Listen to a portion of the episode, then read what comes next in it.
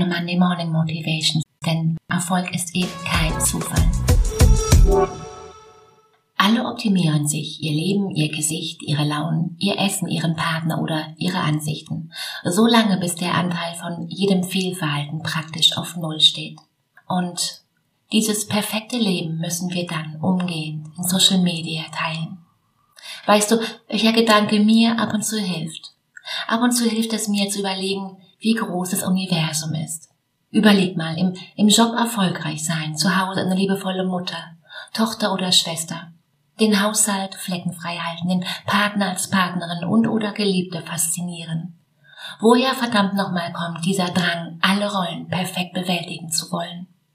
Das größte Problem ist doch, und jetzt mal ganz, ganz ehrlich, all die täglichen Anforderungen, die wir uns ganz selbst auf unsere To-Do-Liste schreiben, ist eine Aufgabe, die in echt unlösbar ist, oder?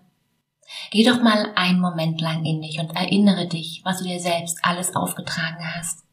Ich will, dass mich jeder mag. Ich will, dass niemand schlecht über mich spricht. Ich will, dass alles, was ich tue, für jedermann erfreulich ist. Ich will nicht, dass mich irgendetwas verletzt. Finde den Fehler.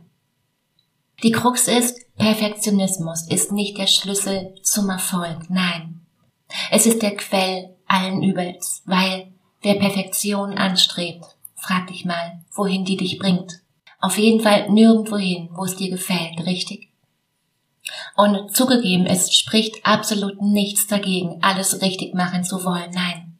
Doch wenn du dich immer nur mit 100% zufrieden gibst, dir keine Fehler eingestehst, dich nicht aus deiner Deckung raustraust, Angst hast, nicht alles recht zu machen, wie fühlt sich das denn an?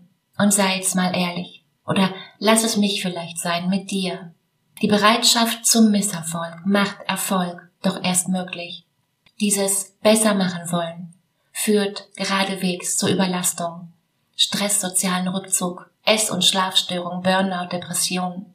Und wenn Perfektionisten ihre Ansprüche an andere richten, und vielleicht kennst du das, fühlen sich Freunde und Partner ganz schnell nicht ernst genommen. Man ist dann ganz schnell der unsympathische Typ, der anderen immer den Spaß verdirbt. Wer kennt's?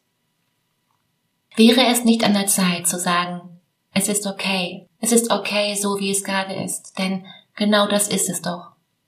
Der entscheidende Schritt ist, sich eine einzige Frage zu stellen. Wer erwartet etwas von mir? Weil Fehler, wenn es diese überhaupt gibt, sie erzählen doch nur die Geschichte, wer du eigentlich bist. Sie schaffen Momente und Perfektion übt Druck aus, auf, auf alle, die ihren Ansprüchen nicht genügen. Und mit welchem Ziel? Frag dich doch mal selbst. Heute. Ja, ja besser heute als morgen. Und dann wird das ganz schnell ein mache ich irgendwann draus. Und dann schreib mir dazu gerne mal auf Instagram, wohin dich die Frage führt. Ich bin neugierig. Ein Coach ist nicht jemand, der dir hilft, besser zurechtzukommen. Nein, du brauchst keine Hilfe. Ein Coach ist jemand, den du dir leistest, deine Muster zu verstehen und deine Komfortzone zu vergrößern und dein Leben bewusster zu gestalten. Ein Coach ist jemand, der das Licht anmacht. Und den Link zu einem kostenfreien Gespräch findest du wie immer in den Show Notes. Die Frage ist, bist du dabei? In diesem Sinne, hab eine unglaublich schöne Woche. Mach dir Freude.